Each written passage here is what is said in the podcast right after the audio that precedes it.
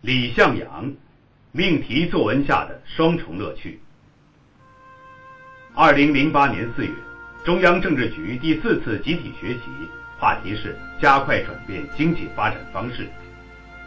国际经济角度的讲课老师是四十六岁的李向阳，中国社科院世界经济和政治研究所副所长。回忆七年前的这一幕，如今已是该院亚太与全球战略研究院院长的他。淡淡的对记者说：“这是因为研究领域使然，是发改委根据中办要求布置的一篇命题作文。”二零一五年三月初，国家全球战略研究中心的牌子挂在了李向阳所在的亚太院。作为中国社科院响应国家智库建设的第一批试点之一，智库的任务两个：研究中国的国际战略，研究“一带一路”。面对这篇更大的命题作文，在媒体眼里平时严谨谦逊的李向阳，还是难掩心中的喜悦，因为他已是争做命题作文的团队领头，也是实施命题作文的中坚力量。团队进步对个体贡献。作为独立法人，身兼书记和院长的李向阳坦言，财务、人事、党务。甚至后勤至少要占据一半时间，因此必须挤出额外的时间来做科研。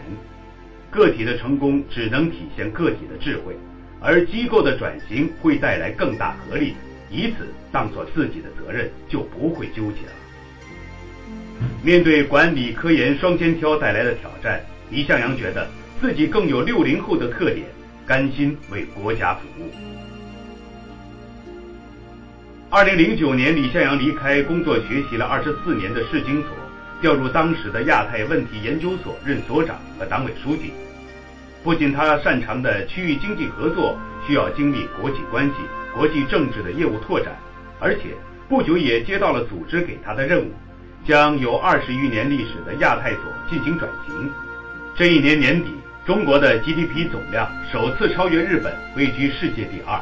而新兴经济体经济总量贡献已经占百分之十五。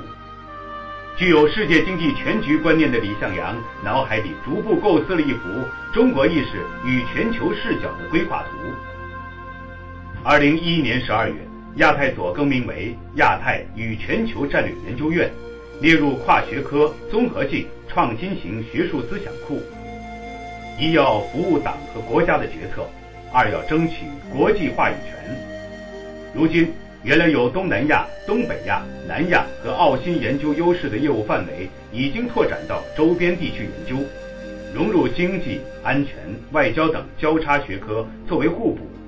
其次，及时设立了新兴经济体研究室、全球治理研究室、大国关系研究室等，注重了中国和平崛起的战略研究。同时，该院主编的学术期刊《当代亚太》。从原来的排名二十位，也一跃为锦旗第一。而“一带一路”为目标的智库的设立，既是转型的阶段性肯定，也是新的竞争起点。这当然还得益于人才队伍的建设。我的团队成员没有超过五十岁的，来自海内外五湖四海的博士生，以差异化的视角融合成学术共同体。以“一带一路”研究为例。研究安全外交的学者会侧重外交战略，传统的东盟、南亚研究成员会更注重海上丝绸之路，而大国关系的专家则会从与美日俄的大国关系来看，面对的是阻碍还是遏制。这样的命题作文下的挑战，是让真正的学者怦然心动的。一带一路战略既没有国际关系的现成模式，也没有可供借鉴的历史经验。而带领这样的团队在竞争中完成这样的使命，李向阳认知中的团队进步的分量不言而喻。本土学者对海归人才，如今在公众场合，李向阳常常会和国关领域的学者一同谈外交。本世纪后第一个十年内的那些世界经济形势的预测和分析。则被存放在百度个人介绍的最末几页。对李向阳而言，真正的学术入门是一九八五年入读中国社科院的世界经济研究生。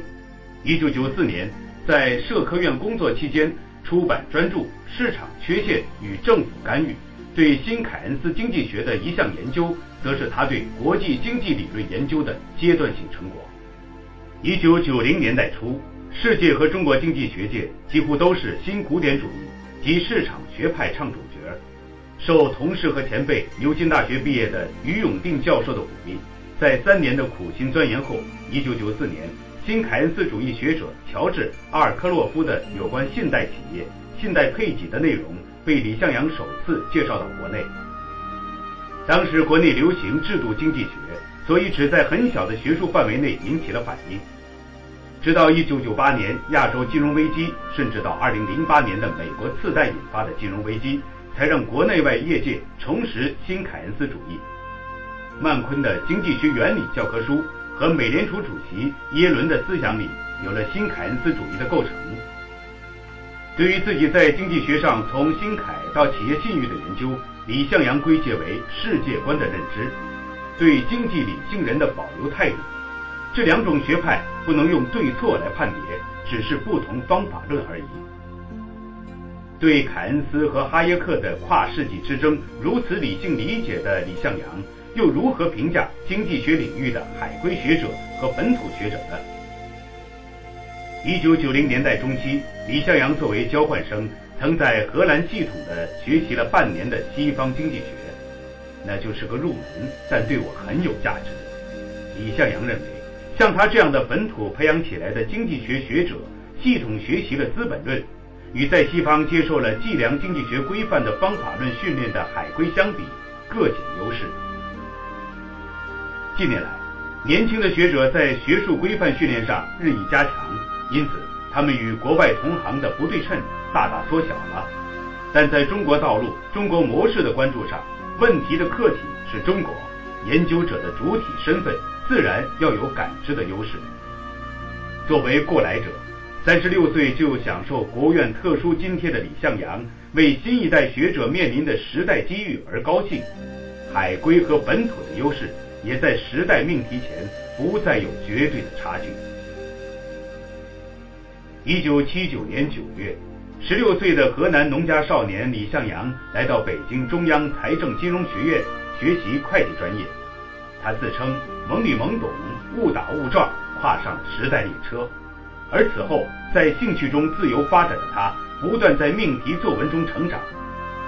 如果说“一带一路”是这个时代研究经济和国际关系领域学者的命题作文，又何尝不是这个时代给中国学者提出的世界性命题作文呢？在服务自己国家的同时，在学术上走向世界，这何尝不也是实现治学治趣和人生价值的双重乐趣呢？